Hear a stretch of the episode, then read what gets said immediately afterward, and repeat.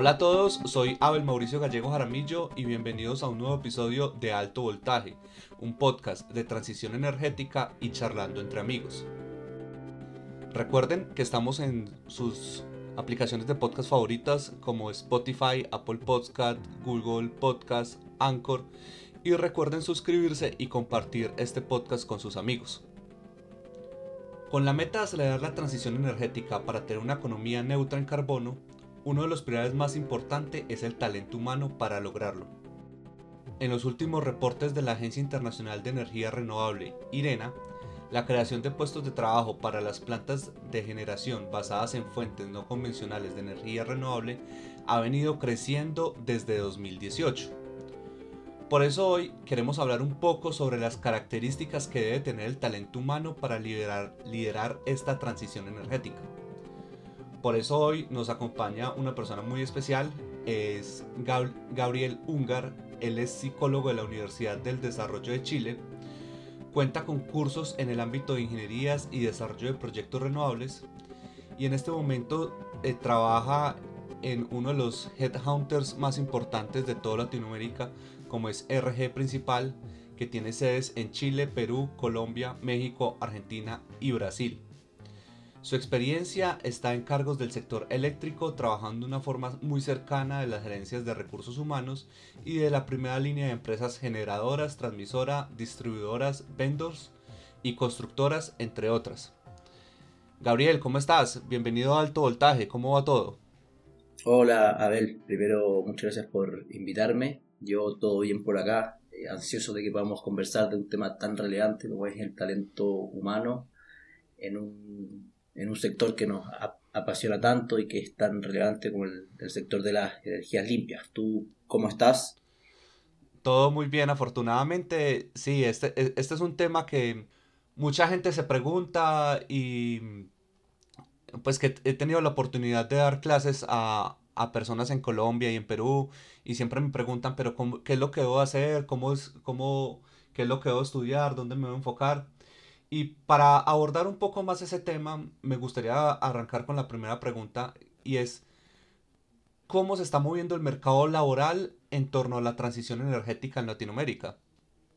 Perfecto, bueno, un poco para responder la pregunta, primero eh, de manera corta y después un poco más de forma explicada. Es un mercado que hemos visto que se está moviendo muchísimo y que pronosticamos también que se va a seguir, que se va a seguir moviendo de esta misma forma o incluso de una forma acelerada.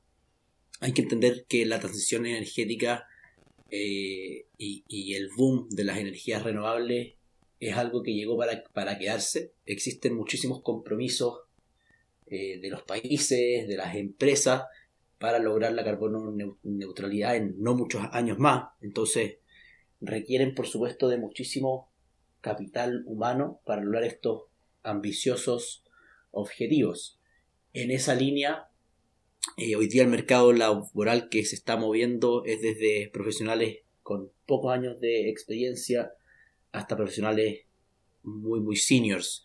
Entonces, efectivamente, vemos que es un mercado que se está moviendo mucho, que pronosticamos que se siga moviendo viendo en esta misma línea y que además permite eh, eh, ampliar y em, permite que muchos profesionales puedan entrar o puedan moverse de sus empleos según sus eh, profesiones, según su experiencia y también según lo que van buscando dentro de sus carreras profesionales y el desarrollo que ellos buscan. Con, esto también se me da a mí la, pregunta es, ¿qué clase de perfiles están, están buscando? Por ejemplo, un, gran amigo de este podcast, a Simón, que Simón te mando un saludo desde acá. Él es sociólogo y él trabaja pues con toda la parte de comunidad, de toda la parte de, de, cómo afecta esto a las personas la transición energética. Uno pensaría que la transición energética es netamente ingenieros, pero pues también se ven que este, este tipo de perfiles son requeridos. ¿Qué perfiles y profesiones son los más solicitados? Mira, yo creo que primero, antes de hablar de los perfiles más solicitados, nosotros siempre hacemos una segmentación en el ciclo de vida de las empresas. ¿Ya? Porque em, no todas las empresas, según la etapa en la que están, requieren los mismos perfiles. Y es lo mismo con los distintos países. O sea, un mercado como el chileno, por ejemplo, que es un mercado más maduro que lo que es energía limpia, que el mercado colombiano, va a requerir distintos perfiles que el mercado colombiano. Entonces creo que primero es importante hacer esa segmentación. Eh, dentro de, la segmentación que nosotros hacemos eh, y, dentro del ciclo de vida del negocio de las empresas de energías renovables, primero vemos empresas que están un poco en introducción, que son empresas que tienen un desarrollo menor a 100 megas, ¿ya? Y estas empresas suelen buscar Business Development Manager, Project Development Manager, Country Managers o CFOs. O sea, siempre cargos más enfocados en el ampliar el negocio y en el buscar oportunidades, desarrollar proyectos, buscar proyectos para quizás comprar, eh, buscar un country manager para abrir operación. Después vienen empresas que están en un crecimiento, ya que son empresas que tienen entre desarrollo y construcción entre 101 megas y aproximadamente hasta 1500 megas, que ahí ya cambian los, los perfiles. Ya vamos a empezar a buscar project managers para hacerse cargo de los proyectos que están en construcción, eh, electrical manager para todo lo que tiene que ver con la interconexión de los, de los proyectos, después encargados de em, medioambiental y de comunidades, tal como mencionaste tú, y encargado de operaciones, ya pensando en los proyectos que se van a, a conectar. Luego hay empresas que están en madurez, que son las empresas que tienen potencia instalada entre 100 megawatts y 500 megawatts, que ya están buscando em, gerente general, eh, gerente de recursos humanos, gerente de, tecnología y todos los cargos que tienen que ver con em, la administración y el día a día de una empresa con ya eh, una capacidad instalada. Y por último, hay empresas que están en, en declive o empresas que están buscando quizás salir de los diferentes países por ABC motivo, donde son empresas que tienen entre proyectos en desarrollo y construcción una capacidad menor a los 100 megas. Y ahí en general las empresas buscan un M&A manager para poder hacer la venta de estos proyectos. Efectivamente, como dices tú, y quizás para romper un paradigma, eh, todas las personas y todos los profesionales tenemos cabida en lo que son el mundo de las energías renovables. Eh, a diferencia de lo que mucha gente puede creer, no se buscan solamente perfiles técnicos, no buscamos solamente ingenieros eléctricos, sino que por el contrario em, se busca complementar y generar eh, una, un abanico grande de profesionales que puedan complementarse y así formar esta, este equipo humano. Un gran ejemplo que diste tú y creo que es un cargo realmente crítico y muy importante es el gerente de, de comunidades. Puede tener distintos nombres, pero, pero es la persona que se encarga de un poco relacionarse con las comunidades que están donde vamos a poner nuestro proyecto renovable. ¿ya? Y, como dices tú, ese es un cargo que quizás no todo el mundo sabe que existe, pero que es realmente crítico al momento de poder pensar en un proyecto de generación, de transmisión, etcétera. Sí, eso, eso que me lo digan a mis amigos en La Guajira que tienen varios proyectos parados por, por temas de comunidades. Exactamente, sí, vemos, bueno, en la Guajira, en el sur de Chile, hay hartos lugares que, que el tema de las comunidades es muy importante y como te digo, eh, vemos que es fundamental que las empresas tengan un, encargado de, esta área donde el proyecto vaya creciendo con las comunidades y no que se vayan haciendo y creciendo en paralelo. Creemos que es fundamental el manejo de, estos aspectos porque claro, las comunidades también tienen que estar ahí, tienen su, su, su derecho y los proyectos también tienen que seguir creciendo. Entonces tenemos que encontrar la manera de poder convivir eh, y, de, poder crecer juntos. Sí, eh, pues a todos los que no, han no han escuchado les recomiendo el capítulo que grabamos con Simón, Humanizando la Energía, donde tratamos un poco este tema. Eh, con respecto a lo que nos estabas comentando, nosotros estamos viendo de que pues, la inclusión de las necesidades renovables están desplazando a otras fuentes eh, de energía, pues que, utilizan fuentes como el carbón. eh, no más la decisión que tomó Chile de para el 2030 sacar todas las, las, las termoeléctricas basadas en carbón, pues eso nos, quiere, nos demuestra el compromiso que tiene Chile por la descarbonización y lo que se viene para futuro de otros países. Esto también se está viendo con, con algunas otras carreras que en futuro se pueden volver obsoletas. Uno a primera instancia podría pensar que la ingeniería de petróleos podría volverse obsoleta en un plazo mediano. En primer lugar, yo también, eh, y nosotros somos de la postura que eh, la formación técnica y la formación académica es solamente una base y quizás eh, la primera piedra de, la, de, la, formación personal y el desarrollo humano y profesional que va a tener una persona. Ya en ese sentido, yo estoy seguro que, que, las distintas carreras tienen bases comunes y, y, también te entregan una forma de pensar que te permite después desarrollarte en tu, en tu carrera profesional, más que simplemente entregarte un conocimiento técnico específico. En esa línea, yo creo que eh, si bien las carreras van a ir mutando junto con las tecnologías, van a ir mutando junto con, los paradigmas que, que, que, que, se vayan viviendo en cada minuto de la historia, em, creo que ninguna va a quedar 100% obsoleta. ¿ya? Y, y en esa línea eh, yo creo que si alguien que estudió la carrera que me mencionaste de, esta ingeniería en, en petróleos, que en algún minuto de su vida profesional decide mutar y, querer buscar oportunidades en, las energías renovables, yo estoy seguro que el background que adquirió tanto en su formación técnica como, como profesional le podría servir para después desempeñarse en una empresa de, renovable. Entonces, un poco contestando a tu pregunta, eh, creo que la palabra obsoleta no es la correcta. Sí creo que, las que las eh, formaciones van a ir mutando según las necesidades que vayan existiendo.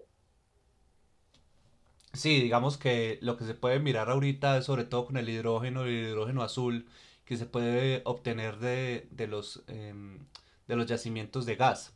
Claro. Concatenando la pregunta anterior, sabemos, pues, lo, lo, el comentario que me dices es muy válido y sobre todo, pues, a ver, hay muchos, hay muchos profesionales que estudiaron ingeniería y se están dedicando a otras cosas. Eh, yo nomás me acuerdo de que yo tenía un jefe en una empresa de ingeniería eléctrica y el, y el jefe era psicólogo. Entonces, pues obviamente lo que nos estabas comentando, no necesariamente lo que estudiaste es en lo que vas a trabajar, pero sí te da unas muy buenas bases. Y muchas veces, eh, lo que te decía al principio, algunos alumnos en Perú y acá en Colombia, me preguntan qué es lo mejor para estudiar, qué es lo mejor para, para enfocarse, cuáles son las em, competencias que deben de tener las personas que quieran meterse a la transición energética. Perfecto. Mira, primero para un poco comentar lo que me, mencionaste al inicio, esto de, este jefe que tenías que, eras, que era psicólogo, es algo que nosotros también hemos visto. Hay muchos cargos dentro de, el mundo de las energías renovables que requieren de mucha coordinación, de mucha gestión, más que muchas veces de conocimientos técnicos que em, los tienen los distintos ingenieros especialistas. Por ende, como dices tú, creo que es muy importante el entender que, están estas competencias humanas y competencias de, em, de trabajo en equipo, de manejo de frustración, de manejo de presiones, etcétera, que pueden llegar a ser tan relevantes como el conocimiento técnico.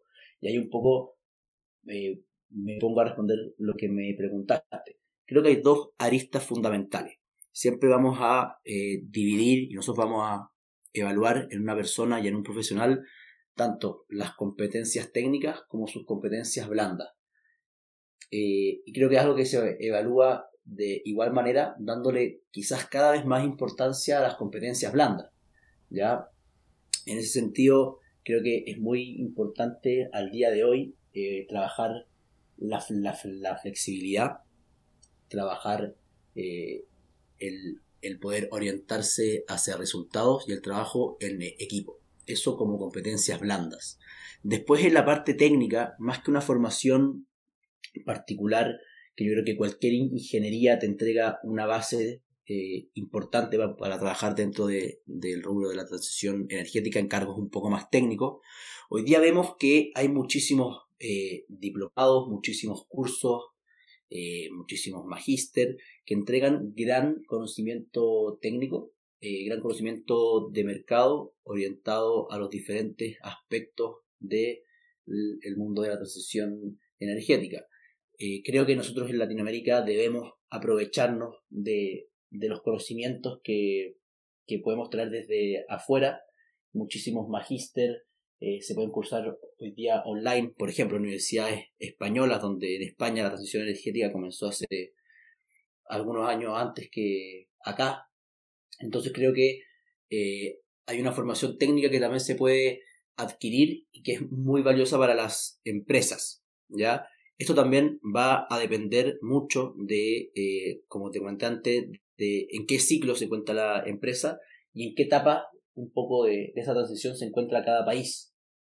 Ya, por ejemplo, pensando en el mercado colombiano, eh, posiblemente sea un poco más sencillo conseguir un empleo dentro de una empresa eh, de energía renovable, teniendo background en otro tipo de energías. Porque los profesionales hoy día con un background importante de energía renovable que esté en el mercado colombiano es más complicado de conseguir. No así el caso, por ejemplo, de un profesional en el mercado chileno, donde el mercado chileno tiene algunos años más de madurez, por ende eh, ya es más eh, probable conseguir a un profesional que venga del rubro de las energías renovables. Entonces, por un lado, eh, para un mercado ya un poco más maduro, creo que la experiencia previa en empresas del sector va a pesar bastante. Y por otro lado, en un mercado un poco más nuevo, creo yo que la experiencia y el conocimiento más académico podría ser un factor decisivo eh, dentro de, de, de, pensar en un momento para encontrar una nueva oportunidad laboral y, insertarse en el mercado em, de la transición energética. Ahora bien, insisto y lo, lo comentamos antes, en este mercado hay espacio para todos. Em, creo que eh, es un mercado que necesita todo tipo de profesionales y de todos los sectores. Si más lejos, eh, una, empresa necesita un departamento de recursos humanos, departamento de finanzas, de, ingeniería, de construcción, de desarrollo, de departamento comercial, etc. Por ende, creo que el decir que solamente hay una formación ideal para poder entrar a este mundo sería equivocado. Eh, y sí creo que es un mundo que, que mueve a mucha gente, mucha gente está muy apasionada por este sector y yo creo que eso en sí mismo ya es un, un, un motivo de, de, de, que seguramente esa persona va a poder entrar a trabajar en el mundo de la energía. Si alguien tiene las ganas, tiene la intención y se forma en lo que quiera formarse y después busca con, con muchas ganas el poder entrar en este mundo, yo estoy seguro que va a poder hacerlo tarde o temprano. Con lo que me estabas diciendo, se me, se me estaba ocurriendo algo y es muy, es muy pertinente, o sea, a la final es ganas. Y yo creo que el mejor ejemplo, un ejemplo macro que se podría colocar es, por ejemplo, Cerro Dominador, que hicieron en, en Chile. Eh, Chile tenía las ganas, tenía em, el dinero, tenía la necesidad, y en parte sí, yo me imagino que eh, hubo mano de obra chilena, ingeniería chilena, pero también se tuvo que buscar apoyos de, eh, parte extranjera para la instalación de esta tecnología. Entonces, lo más importante acá es ganas, tener las ganas eh, de poder desarrollar y poder querer entrar en un mercado como, tan apasionante como es el del renovable y la transición energética. Y los estudios y los expertos están en todas partes, están por fuera, están en el mismo país o en esos temas tan específicos también. Exacto, sí, bueno, de hecho nosotros tuvimos la suerte de trabajar con Cerro Dominador, ayudarlos en búsqueda de varios profesionales. Como dices tú, un proyecto alucinante, una tecnología que en Latinoamérica no se había visto y que nosotros tuvimos que empezar a buscar profesionales en otras tecnologías que pudiesen ser similares, eh, profesionales quizás con otro background que pudiesen aportarnos desde el liderazgo o profesionales que pudiesen aportar con otras competencias que eran necesarias para, para que este proyecto se lleve a cabo. Y como dices tú, todos ellos liderados por un equipo que venía con un know-how desde el extranjero de cómo se puede construir eh, una planta de, este tipo. Entonces, efectivamente, em, nadie llega, eh, ninguna tecnología aparece en un país con, con todos los profesionales ya sabiendo cómo ejecutarla. Entonces, efectivamente, se requiere em, el poder complementar el conocimiento técnico que podemos traer desde afuera muchas veces, o que las mismas empresas traen desde sus casas, desde sus casas matrices, y complementar con el profesional técnico capacitado al cual hay que formar que esté residiendo en el país. Total, total, total, total. Eso sí, sí está claro. Y Gabriel, ya como última pregunta, ¿tú cómo estás viendo el mercado latinoamericano de las, de, las energías renovables? Estamos hablando, y obviamente acá desde el podcast lo destacamos muchísimo, Chile nosotros estamos viendo que está llevando eh, el liderazgo en la transición energética acá en, en, en Latinoamérica. Colombia está detrás, pero muy cerca, eh, México, que no sé qué es lo que le pasa, pero prefiere seguir utilizando combustibles fósiles. ¿Cómo lo ves el, el mercado de las renovables acá en Latinoamérica?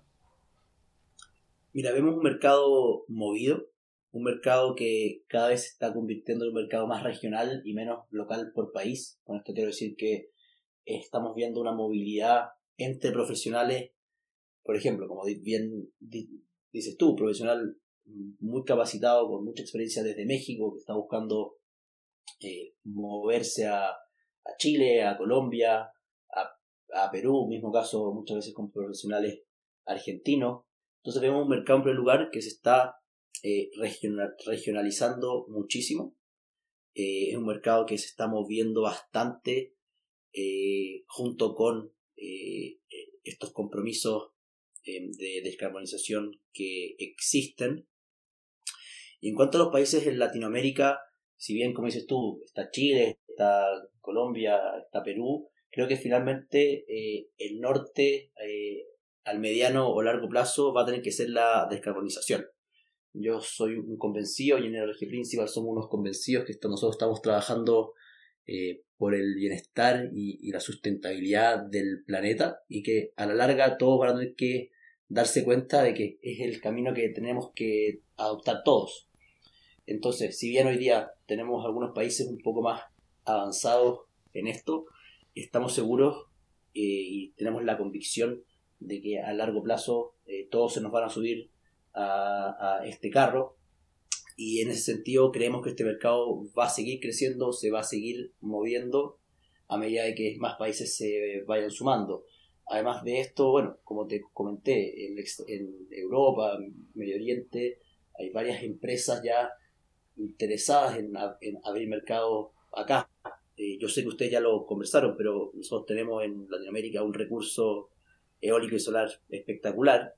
Entonces, en realidad que, somos un mercado atractivo y una vez que las mismas empresas empiezan a llegar a, estos lados, lo que necesitan para funcionar es gente. Y muchas veces no es necesario, eh, o sea, no es eh, únicamente eh, importante la parte técnica. Hay una parte cultural muy importante que solamente te la pueden entregar profesionales que están erradicados que conocen la cultura de cada país. Como conversamos, eh, manejar una comunidad en La Guajira, por seguro que no es lo mismo que manejar una comunidad en el sur de Chile o en el centro de España, por darte cualquier ejemplo. Entonces, sí o sí, a medida que más empresas vayan llegando y reconociendo el recurso que tenemos acá, van a ir requiriendo más y más profesionales. Y asimismo, mientras más países vayan adoptando esta visión de sustentabilidad, van a ir requiriendo más y más profesionales. Entonces vemos un mercado que se va a ir moviendo cada vez más y asimismo que, la, que se va a poner más competitivo para las empresas. ¿Qué quiero decir con esto? Van a existir más empresas, quizás los profesionales van a ser menos en, en algún momento, las empresas también van a tener que empezar a em, pensar en estrategias para atraer talento. Eh, y con esto no hablo solamente de un, de un salario, con esto hablo de beneficios, de cultura, con esto hablo de, de bienestar organizacional en general. Eh, creo que a medida que, que, el mercado se ponga más competitivo, las empresas también van a tener que ir mejorando y, y, haciendo políticas más eh, beneficiosas para los profesionales. Y creo que esto es solamente algo que puede traer cosas positivas para la gente. Eh, yo, yo, yo y RG Principal tenemos un gran futuro en, en este mercado eh, y, y, y, no, solamente eso, estamos convencidos de que, de que es algo que tenemos que hacer y que tenemos que desarrollar por, la, por, la, por las futuras generaciones. Sí, total. Yo creo que podemos ir, eh, para ir cerrando y las conclusiones es eh, lo principal para meternos al mercado de la descarbonización y la transición energética eh, son las ganas de meternos ahí, de estar participando todos en esta transición. conocimiento técnico que con esta hiperconectividad que tenemos lo tenemos a la vuelta de la esquina. Y querer luchar por un mundo mejor a la final es lo que se busca y la competencia por talento va a ser bastante, bastante grande. Estamos hablando con Gabriel Ungar, él es psicólogo de RGP principal. Eh, Gabriel, muchísimas gracias por todo. Cuéntanos dónde te pueden, eh, si te quieren contactar, dónde te pueden encontrar. Excelente. Eh, me, pueden encontrar en, en LinkedIn, Gabriel Ungar Pinto o bien por mi correo que es gungar.rgprincipal.cl o nuestra página web rgprincipal.cl. Ahí podrán encontrar un poco más de información sobre nosotros, eh, algunos mercados en los, que, en los que hemos trabajado, quizás realmente algunas noticias importantes, algunas posiciones. Y nada, nosotros siempre encantados de poder conversar con, con los diferentes actores del mercado en un tema que como conversamos con Abel, nos apasiona tanto y que creemos que es fundamental para, para el futuro del planeta. Así que, Abel, te agradezco mucho por el contacto.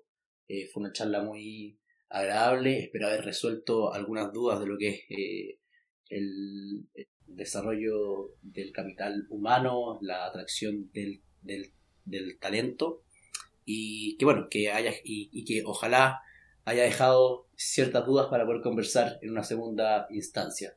No, claro que sí, más que un honor poder tenerte a ti, eh, todo tu conocimiento y pues de RG principal que sabemos que es una de las principales headhunters para el mercado de renovables en toda Latinoamérica. Eh, también pendientes de las redes sociales de, de Gabriel, que sé que se viene un proyecto nuevo eh, que en próximos días estará anunciando. Así es, ahí estamos estamos trabajando para, poder seguir creciendo y hacer cosas nuevas. No, claro, perfecto. Eh, para todos, recuerden que nos pueden escribir a nuestro correo altovoltajepodcast.outlook.com eh, recordarles también que estamos en todas, en todas las plataformas favoritas, en Spotify, en Apple Podcast, Google Podcast, Anchor. Eh, y un saludo en especial en este capítulo para nuestros amigos de Guatemala que nos escuchan muy fervientemente. Para todos un abrazo. Eh, sin nada más que decir, yo soy Abel Mauricio Gallego Jaramillo y esto ha sido Alto Voltaje. Hasta pronto.